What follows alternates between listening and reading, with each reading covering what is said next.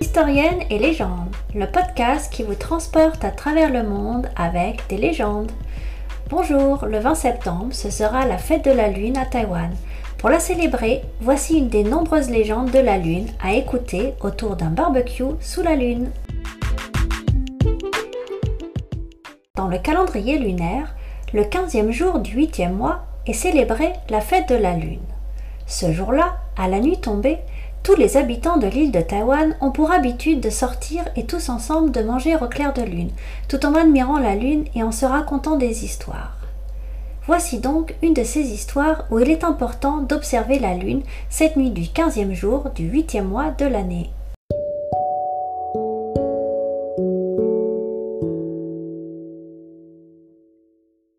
D'après la légende, sur la lune vit un lapin blanc, pilant du riz jour et nuit. Ce lapin, tout le monde le surnomme le lapin de jade. Quant à son voisin, Ougang, il passe ses jours et ses nuits à couper du bois. Au fil des ans, Ougang, armé de sa petite hache, coupe les arbres de la forêt lunaire. Tchac, tchac, tchac, tchac, sans s'arrêter. La légende raconte aussi que l'empereur Ming de la dynastie Tang voyagea lui aussi en personne sur la lune et son palais. Et pour cette histoire, je vous invite à écouter l'épisode 4 de ce podcast. Mais le jour de la fête de la Lune, l'histoire que tout le monde a sur le bout des lèvres, que je vais vous raconter maintenant, est celle de Chang'e et son voyage sur la Lune.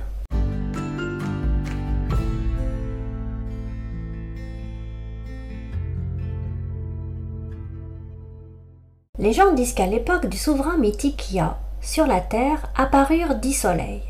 La terre commença alors à brûler et les problèmes se multiplièrent.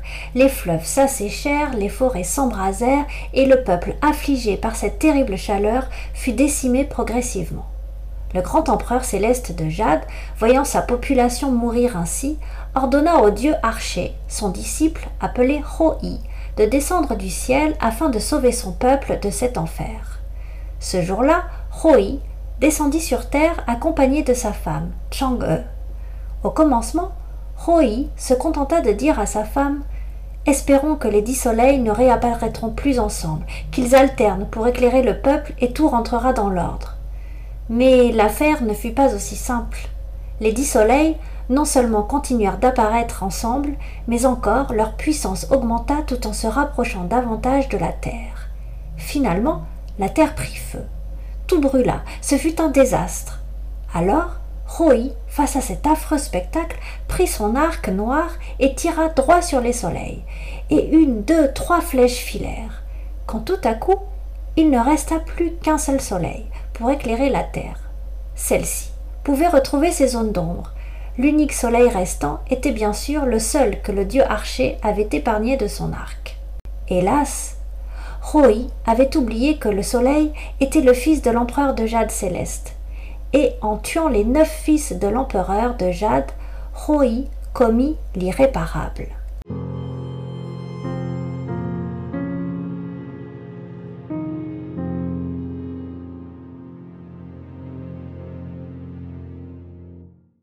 L'empereur de Jade, très touché par ces neuf disparitions et terriblement en colère, interdit alors à Roi et son épouse leur retour à la cour céleste.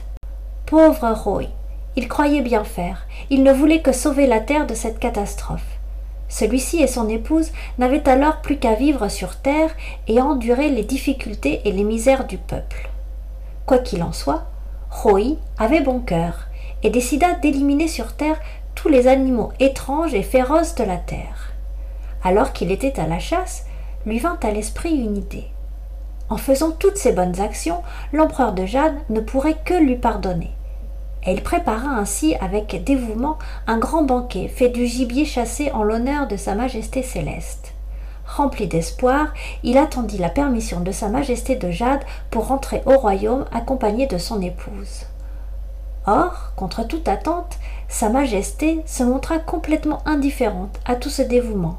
Cette ignorance commença à irriter Chang'e, celle-ci se plaignait constamment. Elle voulait revenir à la cour céleste. Ses plaintes devinrent tellement fréquentes que Rohi finit par quitter son foyer. Et le tour du monde de Roy débuta.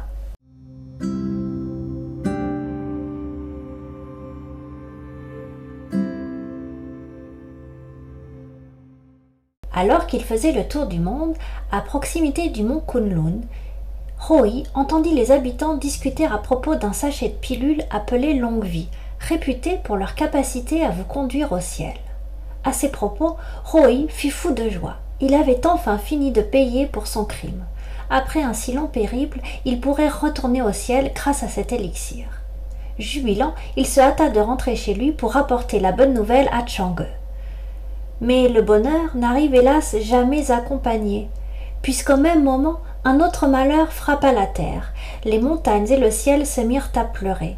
Des inondations désastreuses suivirent. Roi, pour assurer la survie de Chang'e, partit à la chasse aux animaux marins. Mais les inondations furent si catastrophiques que les animaux se firent de plus en plus rares. Chang'e, attristé, désespéré, se plaignait sans cesse.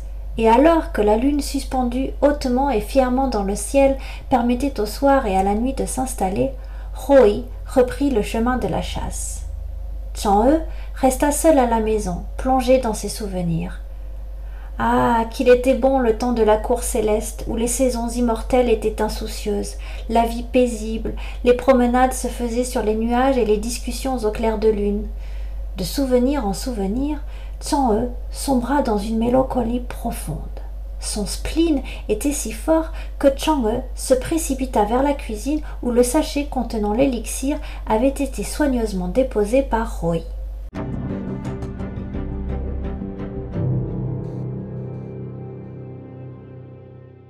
Le sachet en main, Chang'e hésitait encore, quand soudain elle entendit un hennissement. Prise de panique, elle absorba le sachet en une seule gorgée. Presque immédiatement, son cœur devint léger, léger, léger. Alors que Roi descendait de sa monture, Chang'e commença à flotter. Puis elle vola de plus en plus haut. Quand Roi pensa la retenir, il était déjà trop tard. Chang'e s'envolait pour disparaître bientôt du regard de Roi et de l'horizon. Chang'e, toujours plus haut, aperçut soudain la grande porte de la cour céleste. Les dieux, tous à l'entrée pour observer l'objet de leur dérangement, la regardaient. Chang'e, innocente, naïve, crut qu'un accueil lui était réservé. Tout sourire, elle continua de se rapprocher de la porte. Mais très vite, Chang'e put entendre les insultes et les propos réprobateurs que les dieux proféraient à son insu. Honteuse, regrettant profondément son attitude, tête baissée, elle poursuivit courageusement son chemin. Abattue par son acte, elle se dit que le mieux était de s'orienter vers le palais glacé de la lune, ce qu'elle fit. Elle laissa la porte de la cour céleste derrière elle et se dirigea vers la lune. Et voici comment Chang-e devint une jeune femme solitaire, l'ombre du palais glacé de la lune.